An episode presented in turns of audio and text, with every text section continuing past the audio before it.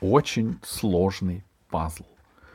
На следующий день, а это было уже 22 декабря, и до сочельника оставалось всего два дня, Франц сидел в своей комнате и снова пытался нарисовать дедушку. На этот раз восковыми мелками, потому что от них не оставалось клякс. Тут в дверь позвонили. Послышалось шуршание, шаги и снова шушуканье. А потом Франц отчетливо услышал, как Габина мама сказала. «Лучше я сразу отнесу ее в машину». И входная дверь захлопнулась. Франц отложил мелки, встал и побежал к окну. Он хотел посмотреть, что Габина мама понесет в машину. Открыл окно и свесился вниз. Ждать пришлось недолго. Мама Габи вышла из дома, и Франц увидел, что она несла. Коробку, завернутую в коричневую бумагу. Вот что! От ужаса он перестал дышать. На ветру трепетала длинная бумажная полоска, а через надорванное место просвечивалось что-то ярко-зеленое. Франц выскочил из своей комнаты и побежал в гостиную к маме. Зачем? Он и сам не мог объяснить, но когда Францу очень-очень плохо, ему нужно к маме. Около двери в кухню Франц столкнулся с Йозефом. «Эй, Клоп, что с тобой? Где пожар?» — спросил Йозеф. От волнения у Франца опять появился чудной голос. Он пропищал. «Ты знаешь, что сейчас унесла Габина мама?» «Знаю», — сказал Йозеф. Подарок для Габи. А почему он был у нас? Да потому что Габи любопытная, как сорока, ответил Йозеф. Дома она все шкафы обшаривает, подарки ищет. Франц сел на пол перед кухонной дверью, подтянул коленки, положил на них голову и заколотил кулаками по затылку. Пришла мама и спросила, не нужно ли Франца утешать. Пришел с папа и спросил, не нужно ли Францу помочь. Франц не хотел ни утешения, ни помощи. Подошел Йозеф, слегка пнул Франца и сказал насмешливо. «Прекрати, балбес!»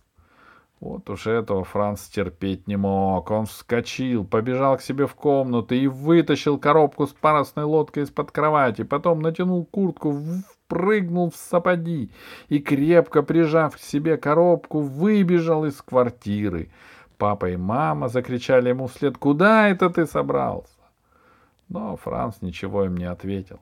Он выбежал из дома, рванул по заячьему переулку — повернул на главную улицу и помчался дальше.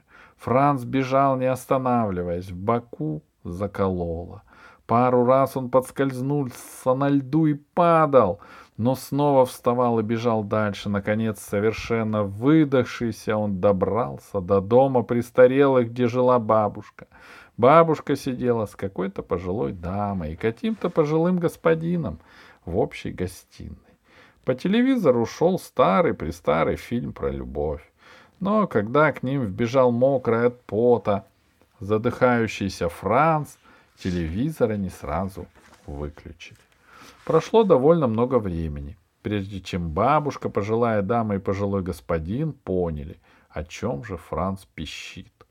Дама и господин хотели дать Францу денег, чтобы он все-таки купил маме вазу, но бабушка не разрешила. Она сказала, Проблема не в том, что Францу не хватает подарков, а в том, что у него на один подарок больше, чем нужно. Бабушка взяла внука за руку и повела к себе в комнату.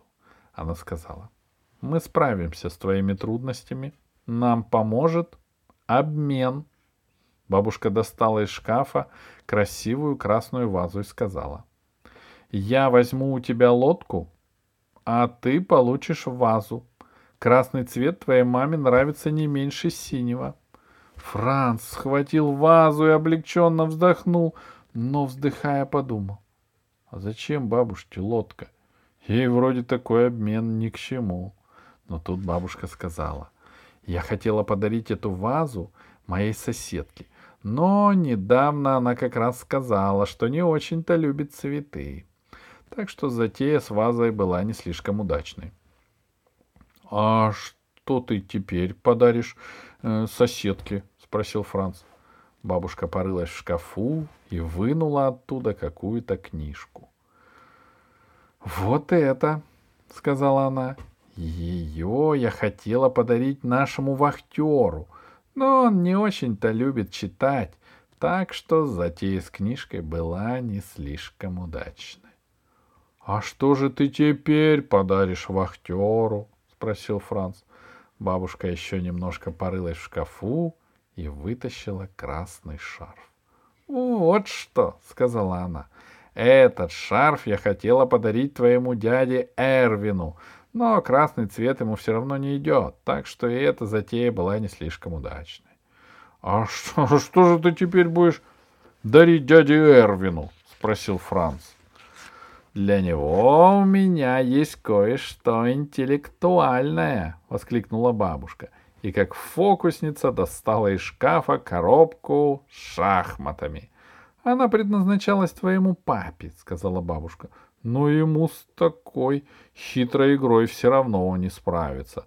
Так что и здесь я ошиблась. — Значит, теперь папа останется без подарка? — озабоченно спросил Франц. — Ну почему же? — ответила бабушка. — Ему достанется парусная лодка.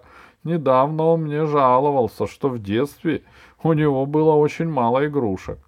И еще бабушка сказала, что теперь все стало на свои места, теперь каждый получит правильный подарок. И за все это надо поблагодарить Франца. Домой Франц вернулся довольно поздно. Мама и папа сильно на него ругались. Так нельзя, говорили они, убежал и даже не сказал, куда. Франц покорно снес все упреки и сказал только — Простите, пожалуйста, это было очень важное дело. Можно узнать, что же это за дело такое? спросил Йозеф. Очень, очень сложный пазл, ответил Франц. И мы с бабушкой его собрали.